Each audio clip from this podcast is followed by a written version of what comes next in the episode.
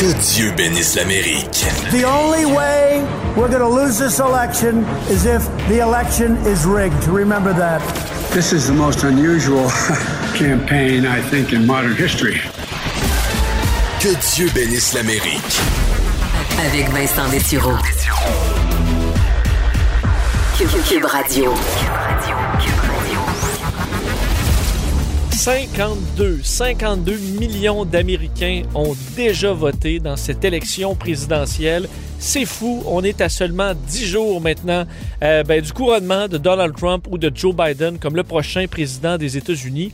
Et euh, ben, ça s'est accéléré. Évidemment, on arrive carrément dans le sprint final. Et je vous disais, là, les chiffres de vote par anticipation sont absolument ahurissants. 52 millions, c'est ce qu'on avait, euh, c'est ce qu'on a vendredi.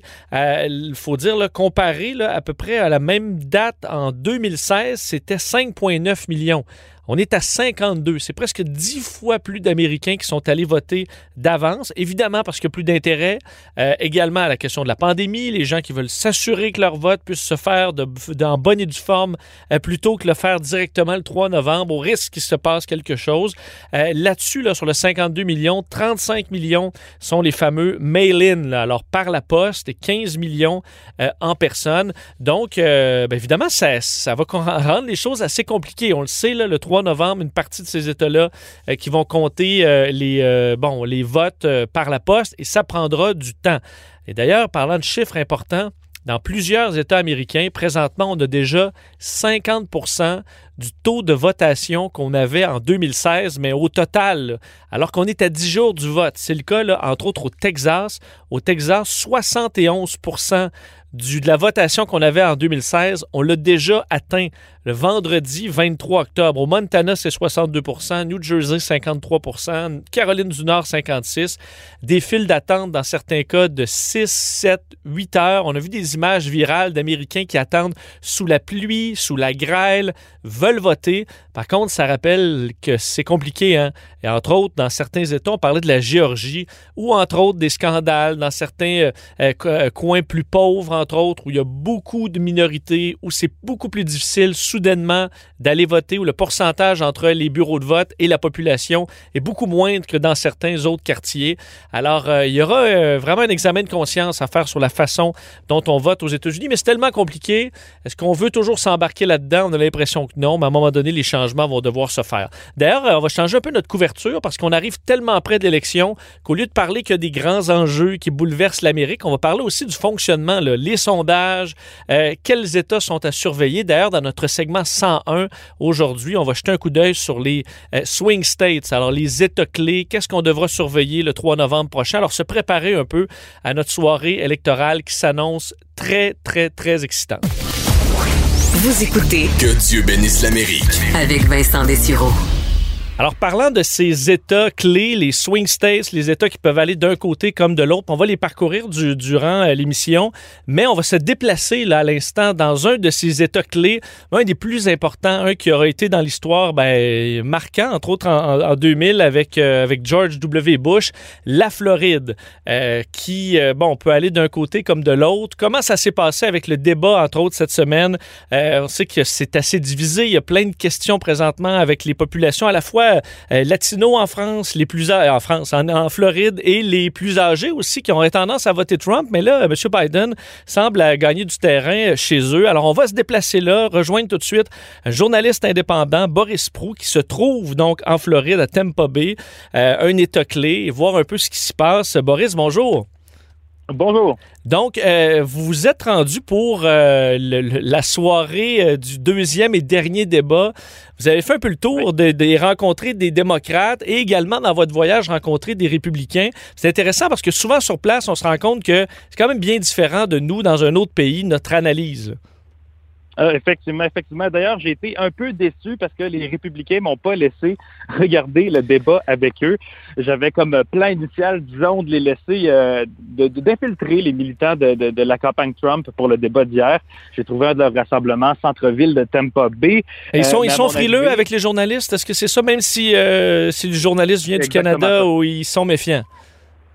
Exactement ça. En fait, euh, la- l'accueil initial était très chaleureux, on, on doit dire. là. C'est les, les- les bienvenus, euh, la poignée de main. D'ailleurs, on n'est pas très, euh, on n'est plus trop habitué chez nous, mais côté républicain, on a une attitude un peu plus relaxe avec le coronavirus. J'y reviendrai peut-être un peu Mhm. tantôt, mais c'est mon accent qui m'a trahi exactement. Je viens de l'étranger. Quand j'ai expliqué que je venais du Canada, que je suis journaliste indépendant, ils n'ont pas apprécié du tout. Ils m'ont demandé euh, ben, de partir parce que la presse est simplement pas acceptée euh, pour les, les, les militants, les bénévoles du parti en tant que tel.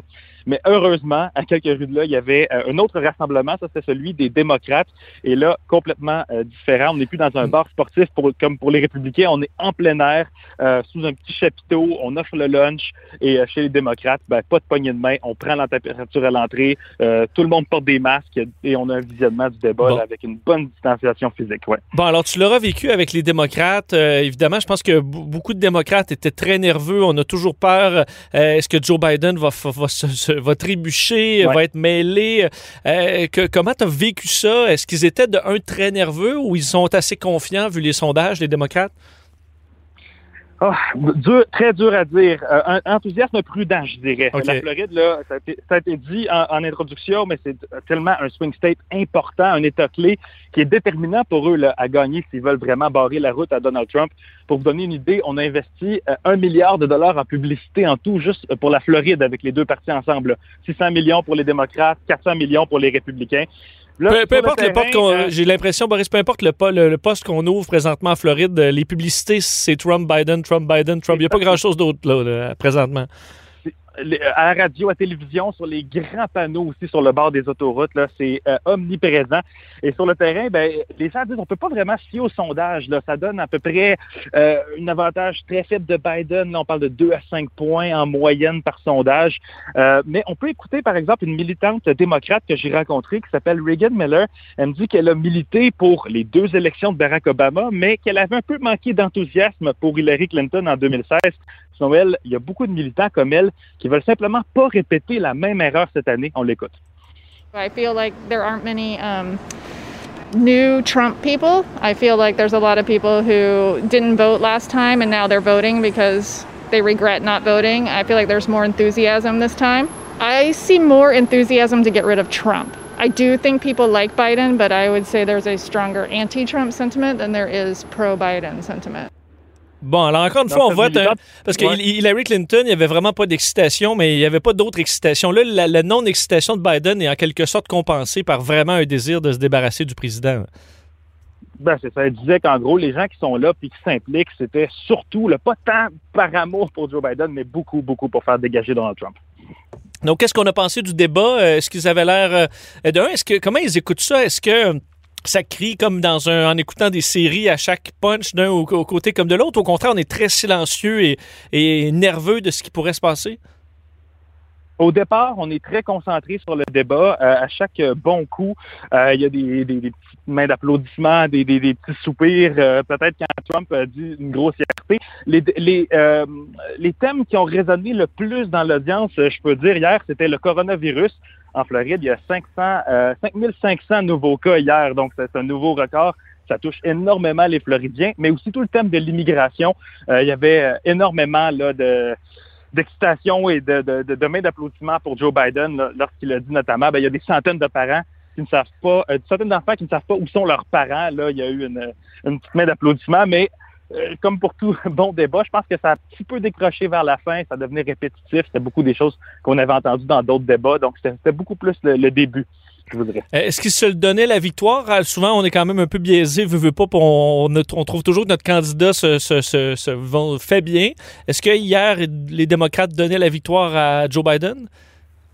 Oui, sans aucun doute, sans aucun doute. Euh, euh, c'est- sûr que j'étais parmi les démocrates hier, donc euh, il n'y aura pas personne qui va dire que, que Trump aura gagné la, la- la manche, mais euh, on voyait même pour les grands réseaux de télévision, CNN par exemple, leurs auditeurs donnaient Biden gagnant, alors que si on écoute euh, Fox News, j'ai syntonisé euh, Fox News sur mon, Hmm. mon chemin du retour, et puis c'était bravo à Trump euh, qui a, qui a bien sûr vaincu. Donc c'est euh, en fonction du média avec lequel on s'informe, c'est très très différent. Euh, justement, tu as fait un saut aussi chez les, chez les républicains, mais là, dans un. Ça, c'était en après-midi, dans un café. Exactement. Euh, je me suis rendu en banlieue de Saint-Pétersbourg. Euh, bien sûr, le, le centre-ville est plus démocrate et les banlieues sont un petit peu plus républicaines. Et là, il y a un café politique du nom de Conservative Grounds. Quand vous entrez là, il y a des, là, je vous fais la scène, il y a des fusils d'assaut au mur, des drapeaux de Trump un peu partout, plein de matériel promotionnel de la campagne de Trump ou euh, Blue Lives Matter, là, le fameux mouvement de soutien aux policiers pendant Black Lives Matter. J'ai passé une bonne partie de l'après-midi là à jaser avec des, des Trumpistes assumés, on peut le dire. Euh, je vais tout de suite vous, faire- vous en faire entendre deux. Euh, le premier s'appelle Beau et le deuxième s'appelle Johnny. Le premier, je fais le portrait, là, il conduit un, euh, vieux pick-up, euh, il est dans la cinquantaine, il a les cheveux longs, une casquette, il manque des dents. Bref, c'est le stéréotype. D'ailleurs, il se qualifie lui-même de redneck, vous l'entendrez. Et l'autre, ben, on est à l'inverse. Jeune, passionné de politique, il a une connaissance encyclopédique là, de l'histoire de la politique des États-Unis, un vrai de vrai geek. On écoute euh, les deux, je traduis ensuite. I think I think Donald Trump would do a better job of running this country for the next four years than Joe Biden. I will wait till vote day to vote. I am a red-blooded redneck that waits until the day, and then I cast my vote. Politicians talk down to you. President Trump talks to you, with you. I prefer the ugly truth to a beautiful lie. And we'd rather just hear it bluntly. Sometimes it hurts, sometimes it stings, but we need it. We need to hear the truth a lot of times. And there's so much obviousness going on in American politics, and he came out and he spoke out on it. Ah, c'est bon, on peut pas avoir plus, Non, vous avez di- entendu. plus, plus opposé en termes de style, mais les deux, les deux sont des pro-Trump. Le premier dit je vais attendre le jour du vote, c'est très important parce que pour lui, pas question de voter par la poste, évidemment, euh, et que Trump, euh, bien sûr, pour lui, ferait un bien meilleur travail que Joe Biden. Et le second nous dit euh, ben, le succès de Trump, c'est qu'il nous parle pas de haut, il nous dit les choses honnêtement, il y a même et il dit les vérités qui dérangent, là, il n'y a pas peur de dénoncer vraiment ce qui cloche aux États-Unis.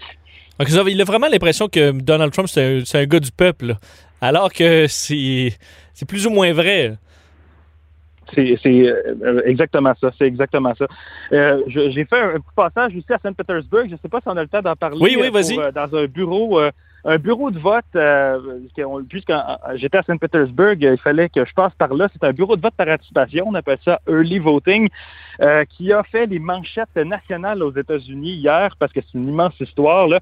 Euh, mercredi, donc la veille, deux gardes de sécurité sont venus près du bureau de vote, euh, ce- ce bureau de vote-là du centre-ville de Saint-Pétersbourg, avec à la ceinture, bien visible, leur arme à feu. Et ces agents de sécurité-là auraient, euh, ben, auraient prétendu qu'ils travaillaient pour la campagne Trump. Là. Ça a été démenti par la suite par des responsables républicains.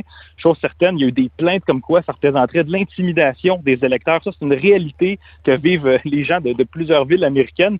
Le shérif local qui a décidé de renforcer la sécurité autour du bureau de vote. Euh, moi, quand je suis allé, c'était au lendemain des événements. Là. Il y avait une forte présence policière. Euh, et euh, ce qui est spécial pour ce, ce bureau de vote par participation des États-Unis, c'est que c'est interdit de faire campagne directement autour du bureau de vote. Mais dès qu'on passe le périmètre, là, il y a des rassemblements démocrates, rassemblements des, euh, républicains qui se font face. Et chez les démocrates, ben, j'ai rencontré le militant Mark euh, Sislak, qui était là la veille. Il a vu les gardes armés qui se tenir juste à côté d'eux, là, sur le trottoir. Et même si on est aux États-Unis, qu'il y a des armes à feu un peu partout, on le sait, il dit que c'est pas normal d'exhiber comme ça son arme si près d'un bureau de vote. Il dit que c'est une tactique d'intimidation des électeurs. On peut l'écouter. You see often, not today, but yesterday, there was also Trump supporters driving around in a circle who were white and waving Trump flags around. And um, there were people arguing, and it was a situation where perhaps it could have escalated, right? And just the fact that there's a gun here means that if it escalates, it's not just people shouting, somebody might shoot or shoot back. So I think many people don't want to be anywhere near that, right? They, they would say, okay, well, no, no, no, I don't, I don't need to be taking a risk for my life. I can go vote someplace else. Hmm. Donc, ça vous place un peu le contexte. Là. Il y a des voitures avec des drapeaux de Trump qui font le tour du bloc du bureau de vote. Euh, il y a, il y a ce- cet incident-là avec des gardes armés. Donc, selon lui, les électeurs pourraient se dire ben, OK, je ne vais pas aller voter là. Il pourrait y avoir là, une fusillade ou en tout cas un danger. Euh, et ça découragerait les électeurs du coin, des électeurs noirs ou de minorités visibles là, qui ne voudraient pas prendre le risque finalement d'aller voter par anticipation. Toute une scène quand même, ça doit te dire, euh, que je comprends, mais dans la mesure où tu portes pas un chandail euh, Joe Biden, Euh, reste que tu y aura personne autour de toi quand tu vas voter. Puis je peux pas croire que ça peut pas en ébranler certains, de dire ma foi, ok, tu vois ça, les banderoles, les gens armés, euh, ceux qui sont déjà un peu tannés de Trump, même ceux qui ont voté en 2016 pour Trump, il y a une certaine fatigue. Est-ce que ça, tu le sens que certains gens qui ont voté en 2016 pour Trump parce que voulaient brasser la cage un peu, mais que là, euh, le cirque a assez duré? C'est vraiment ce que je vais essayer de voir euh, dans le reste de, de mon voyage, Vincent. Je m'en vais euh, du côté de The Villages, euh, justement, en ce moment. Je suis sur la route, là, et on va euh, voir euh, l'un des plus gros centres, euh, un des plus gros villages de personnes âgées de la Floride. Paraît-il qu'il y aurait cette, cette fatigue de Mm. Trump. Donc, c'est ce que je vais essayer de voir. Et ce qui, qui sous-tend absolument tout le voyage ici, évidemment, ben, c'est les le coronavirus, là, avec cette situation qui est très critique en Floride, énormément de cas, et ça euh, vous dit finalement de quel bord presque vous votez, puisque du côté républicain, on ne prend pas ça très au sérieux. Dans le café républicain Conservative Grounds, on ne portait pas le masque, par exemple. Donc, euh, c'est euh, une situation très spéciale où même les règles sanitaires sont politisées ici. Ben, continue ta tournée. D'ailleurs, on espère pouvoir te parler la semaine prochaine euh, dans notre émission, disons spéciale, la dernière avant le vote, pour euh, avoir ce pouls-là, parce que c'est intéressant d'avoir vraiment euh, le pouls des gens sur place, qui est souvent bien différent de notre œil euh, d'un autre pays. Boris euh, Prou, c'est un plaisir de te parler. Bon voyage. Euh, ben, ben, pareillement, merci beaucoup. Au revoir. Salut, Boris Prou, journaliste indépendant en direct de Tampa Bay en Floride, pour parler de cette, ben, ce sentiment de tension, faut dire, à travers les élections américaines qui approchent, on sait, dans moins de cool with.